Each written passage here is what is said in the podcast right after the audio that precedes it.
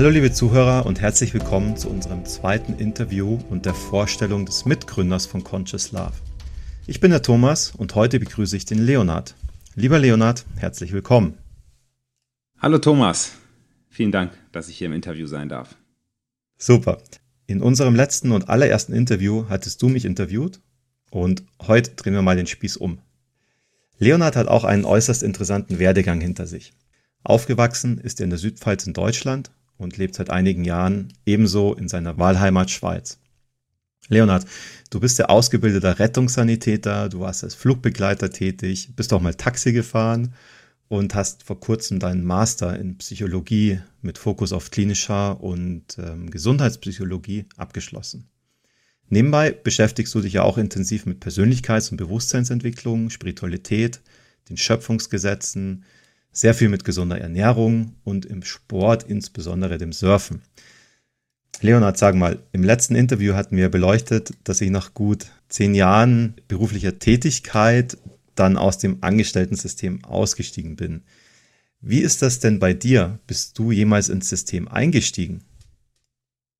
Das ist natürlich eine interessante Frage. Da habe ich mir auch schon oft Gedanken drüber gemacht und das ist wahrscheinlich dann eine Frage der Definition. Also wenn ich mich jetzt irgendwie damit brüsten möchte, dass ich jetzt nie irgendwas mit dem System zu tun hatte, dann ist natürlich die Frage, was ist das System?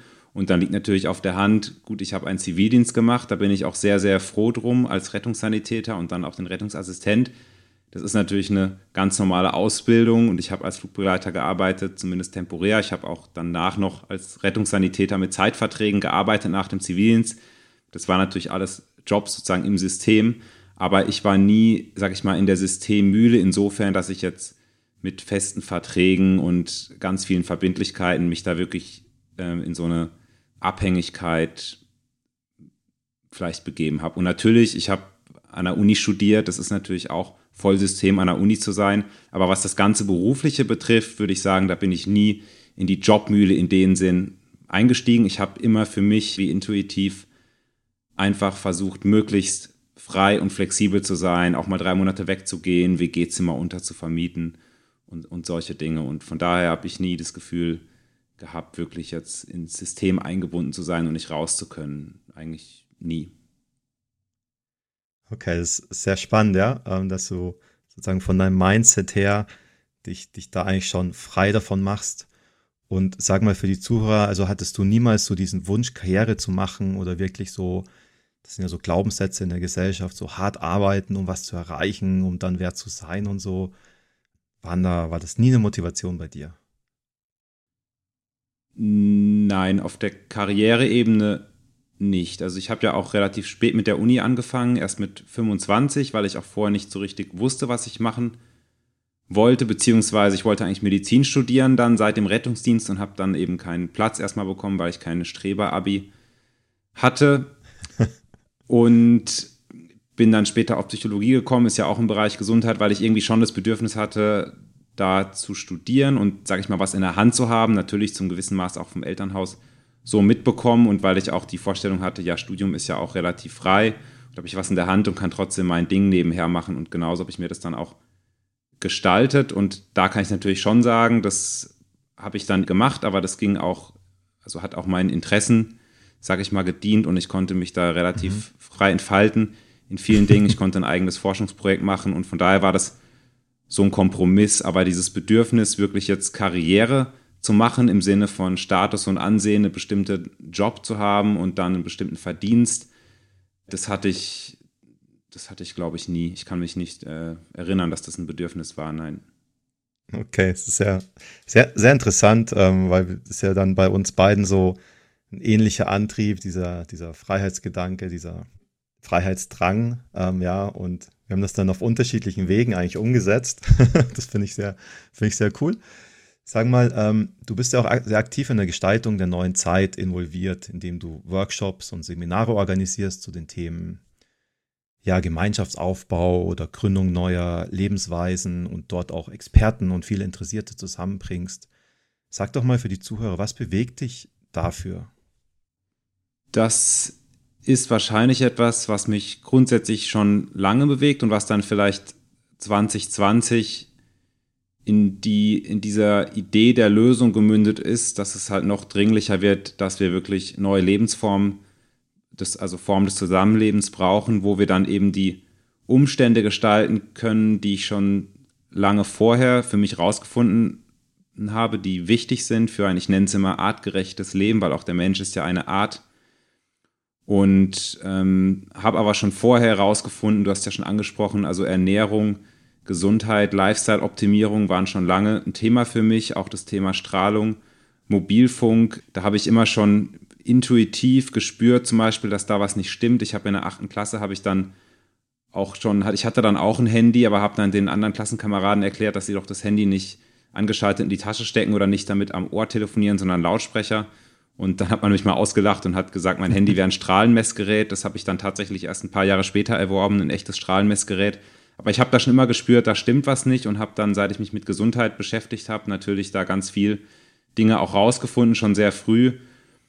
Und bin dann immer mehr eben über diese ganzen Themen darauf gekommen, dass auch über das Psychologiestudium, dass ich dann zu der Auffassung gelangt bin, dass ganz viele Dinge, die dort zum Beispiel als psychische Störungen kategorisiert und auch behandelt werden oder Lösungen gesucht werden, zumeist tatsächlich erfolglos, muss man sagen, in vielen Bereichen, dass ich zu der Meinung gekommen bin, dass diese grundsätzlich fundamental nicht artgerechten Lebensumstände, in denen wir uns, äh, in, in denen wir leben, allgemein dafür verantwortlich sind, dass die Menschen eben krank werden, wie sich das dann auch ausdrücken mag. Und da liegt der Schluss nahe, dass wenn wir anders zusammenleben, also wir haben zum Beispiel andere Häuser, die wir bauen, anderes Licht, was wir benutzen, mhm. einen anderen Umgang, Umgang, wie wir miteinander umgehen, andere Nahrung, die wir essen und natürlich eine ewig lange Liste, die man unendlich fortsetzen könnte, dann liegt eigentlich auf der Hand, dass da mittel- bis langfristig die Lösung liegen muss. Und so haben wir uns ja im Grunde dann auch kennengelernt, damals auf einem mhm. Seminar zum neuen Dorf genau. mit dem lieben Ralf Otterpohl.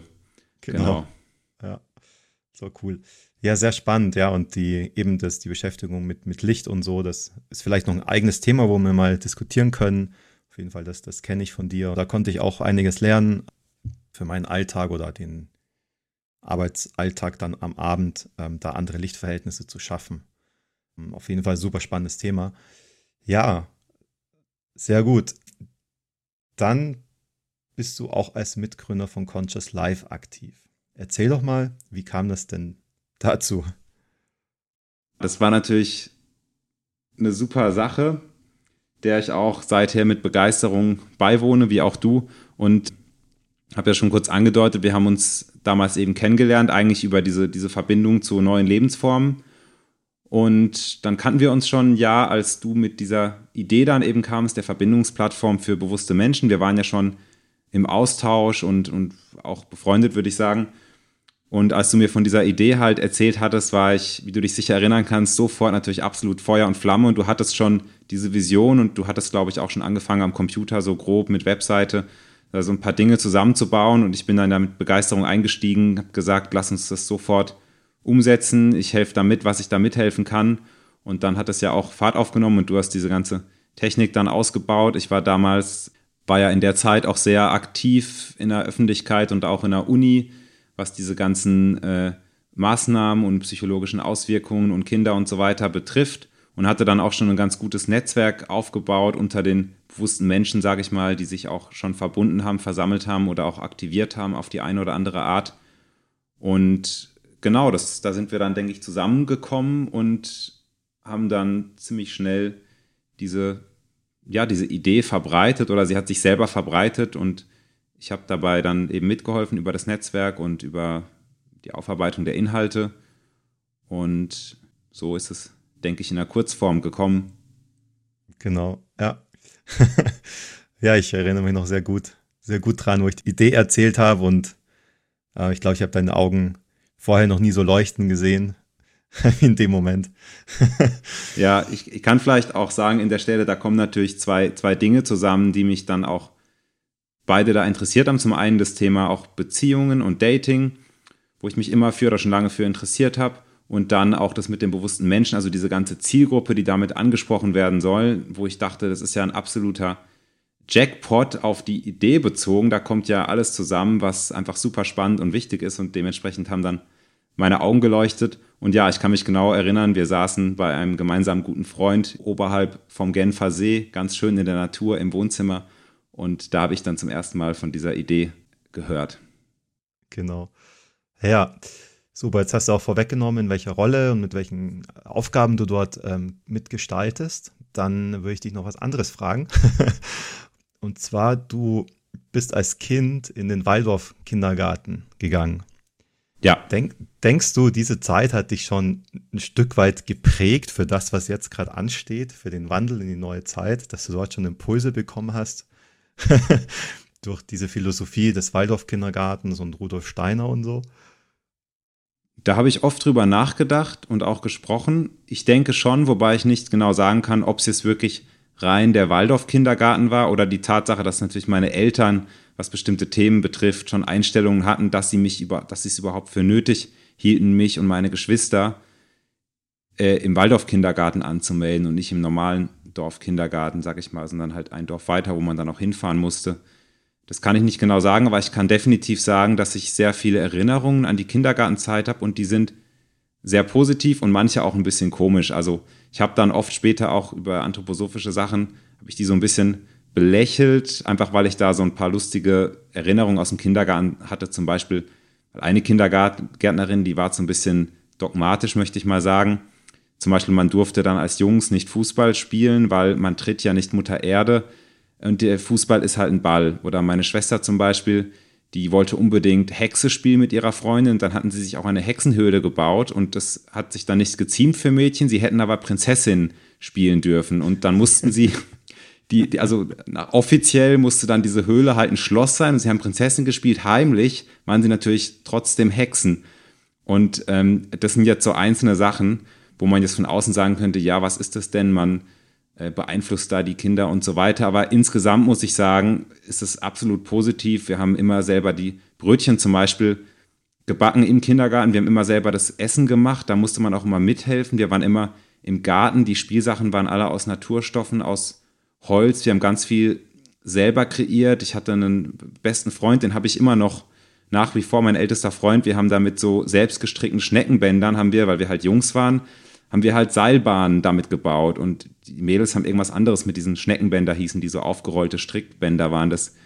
Und das sind alles so, also viel kreative Dinge und Dinge, die mit Natur zu tun haben, auch Spaziergänge. Wir waren im Wald, es gab kein Plastikspielzeug mhm. und es gab so ein Öl. Ähm, ich erinnere mich noch genau an den Duft, da gab es irgendwie wie so ein kleines Ritual, wo wir alle immer im Kreis saßen, dann hat man so Öl in die Finger bekommen und das eingerieben. Ich glaube, es war Lavendelöl oder irgendwas in die Richtung. Und ähm, das sind alles, glaube ich, gute Sachen. Und ich würde schon sagen, dass das was ist, was grundsätzlich mich geprägt hat in Bezug auf vielleicht was, was man allgemein einfach als eine Naturverbundenheit oder eine mhm. Verbundenheit zu, ja, eine Verbundenheit zur Natürlichkeit vielleicht ist. Ja, das denke ich schon. Okay. Ja, sehr interessant. Vor allem das mit dem Brotbacken, das ist ja noch eine große Leidenschaft bei dir heute. Ja. Ähm, wovon, ich auch sehr profit wovon ich auch sehr profitieren darf manchmal, wenn wir uns treffen. genau. Ähm, ja, was weiteres noch. Als äh, Psychologe hast du dich ja auch länger mit dem Thema Bindung beschäftigt und ähm, teilst dort auch aktiv dein Wissen, zum Beispiel über die Blogbeiträge bei Conscious Love oder eben in, in anderen Gruppen, wo es um diese Themen geht. Und sag mal aus deiner Perspektive, warum ist dieses Thema Bindung bei uns Menschen so wichtig? Das Thema Bindung ist deswegen so wichtig, weil es wie auch andere ein absolutes Grundbedürfnis der menschlichen Natur ist und so entsprechend auch einzuschätzen ist. Und über die Bindung ist sehr, sehr viel geschrieben und geforscht worden. Und da ist auch ganz viel, was jeder, der mit Kindern zu tun hat oder jeder, der Kinder hat oder kleine Geschwister hat oder Erzieher im Kindergarten ist oder in irgendeiner Form mit Kindern zu tun hat, kann auf, auf Basis der Verhaltensweisen der Kinder ganz, ganz viel ableiten, was die Kinder für ein Bindungsverhältnis zu anderen Menschen haben. Und das ist eben sehr, sehr wichtig, weil man da sehr viel von ableiten kann, je nachdem, mhm wie die, das Bindungsverhalten von einem Menschen, sowohl von einem Kind als auch von einem Erwachsenen, Erwachsenen haben auch Bindungsbeziehungen, sich dieses Bindungsverhalten ausdrückt, ganz viel ableiten kann, wie die Qualitäten der Beziehung zum Beispiel sind oder mhm. ob jemand vielleicht in seinen Beziehungen leidet oder auch der Partner. Mhm. Und ich hatte natürlich auch durch äh, Studium da schon ganz gute Grundlagen, weil das was ist, was einfach jeder immer wieder mal zu Gehör bekommt und sich damit dann beschäftigt. Und als ich mich dann natürlich mit der Verbindungsplattform beschäftigt hatte und wir dann die Idee hatten, man könnte ja einen Blog, einen Blog schreiben zu verschiedenen mhm. Themen, lag dann irgendwie auch auf der Hand, dass das Thema Bindung eigentlich schon im Namen steckt und dass ich dann einfach da halt auch Lust und Interesse hatte, ein paar von diesen Themen, einfach diese Perspektive auf die Beziehung aufzuarbeiten und gewissermaßen das, das, das Wissen, was ich schon hatte, da so ein bisschen dann einfach einzubringen. Und ich denke, das ist, ja, ich denke, das ist sehr, sehr wichtig. Genau, also das können wir beide nur noch mal empfehlen für alle, die die Blogbeiträge vielleicht noch nicht gesehen haben. Äh, lest das mal durch in ruhiger Minute, das ist wirklich äußerst spannend inhaltlich. Und gerade im Kontext auch der Verbindungsplattform und bewusste Beziehungen leben, ist das super spannend, ähm, das auch vielleicht für eigene Mechanismen auch zu verstehen oder zu reflektieren, wie man selbst in Beziehungen ist. Genau, man kann sich da sehr viel einfach auch bewusst machen, erstmal dadurch, dass man sich beschäftigt, weil wenn man sich mit diesen Bindungstypen beschäftigt und darüber liest, ich habe die ja dann auch charakterisiert, mhm. dann wird man sich da sehr schnell auch als Tendenz zumindest wiederfinden, in welche Richtung man sich eher sozusagen in seinem Bindungsverhalten ausdrückt. Und da ist dann schon eigentlich ein Prozess der Bewusstwerdung, oder wie bei, bei allen Themen, mit denen man sich beschäftigen kann. Mhm. Genau, super. Ja, finde ich auch sehr gut, eben das Wissen dort mit, mit der Plattform zu verbinden, um diese Inhalte mit reinzubringen. Ja, vielen Dank dafür. Sag mal, ähm, wie geht's mit der Plattform weiter? Ja, wie schon angekündigt, ich denke, wir dürfen uns darauf freuen, dass wir im nächsten Gespräch dann auf die Vision, auf die größere Vision und auf, die, auf den Ausbau der Plattform für bewusste Beziehungen eingehen können und was wir uns da alles noch so vorstellen in Zukunft. Und da können wir dann im nächsten Gespräch drüber sprechen und da freue ich mich schon sehr drauf. Genau, wunderbar. Ja, ich freue mich auch schon drauf und ihr, liebe Zuhörer, könnt euch auch schon drauf freuen äh, auf die nächste Folge, wo wir mehr dazu im Gespräch erzählen werden. Und ja, ich bedanke mich recht herzlich, Leonard. Danke auch.